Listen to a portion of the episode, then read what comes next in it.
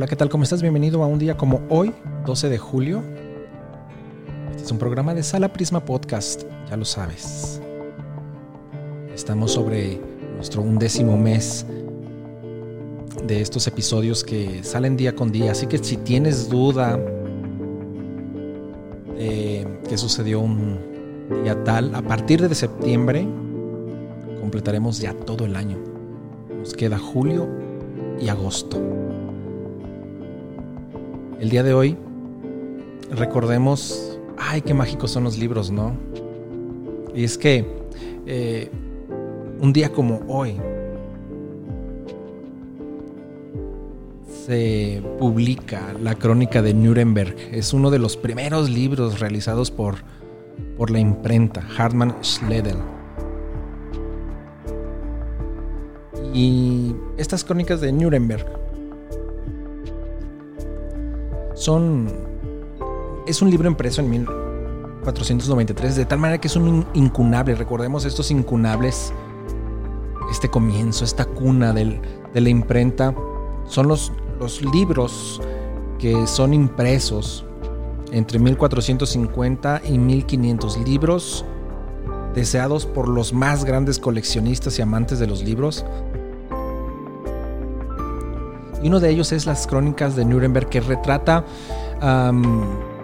pasajes bíblicos, pasajes bíblicos de el diluvio universal, el nacimiento de Noé hasta el nacimiento de Abraham, eh, el reinado de David, el destierro de David eh, a Babilonia, el nacimiento de Cristo, el juicio final y con unas eh, ilustraciones realmente esplendorosa. Si tienen oportunidad de checarlo, es realmente maravilloso este, estas crónicas de Nuremberg. Eh, este texto literario es el resultado de una compilación, pues, y el día de hoy lo recordamos. Y también recordaremos hoy a Kristen Flagstad, quien nace en 1895 cantante de ópera noruega, una de las mejores sopranos dramáticas del siglo XX. En escena resultaba muy expresiva y admirada por la pura belleza tonal de su voz y consistencia de línea y tono. Por supuesto, su eh, tuvo que haber tenido un estreno en el Metropolitan Opera House hacia 1935 Canta y Solda, ese mismo mes.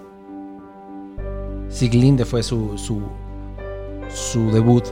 Después Brunilda en Las Valquirias y El Crepúsculo de los Dioses.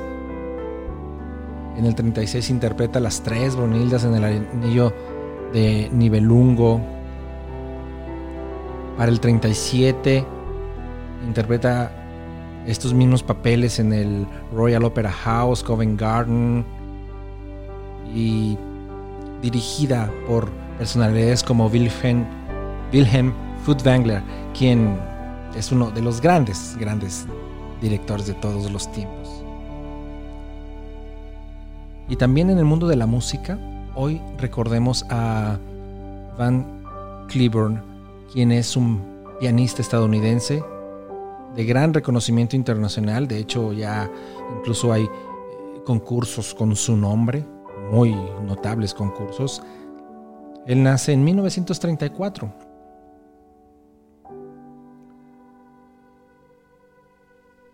Este pianista estadounidense consigue el reconocimiento internacional a muy temprana edad. Ya en el 58, cuando tenía 23 años, gana el primer concurso internacional Tchaikovsky, los más notables del mundo, en plena Guerra Fría.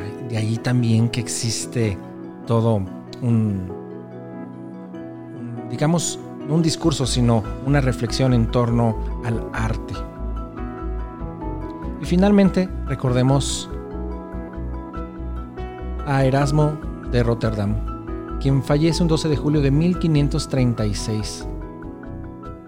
Él es un filósofo humanista, filólogo también, teólogo, uno de los más grandes eruditos del Renacimiento nórdico.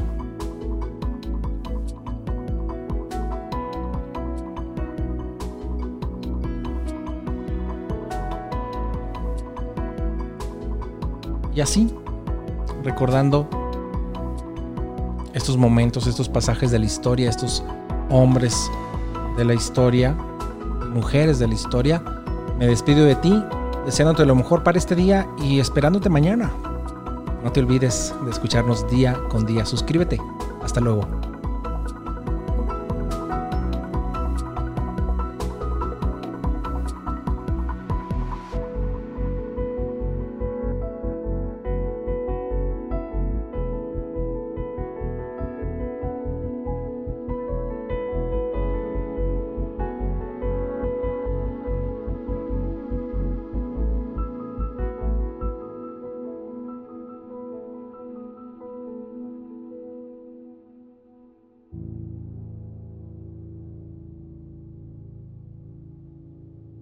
Este programa fue llevado a ustedes por Sala Prisma Podcast.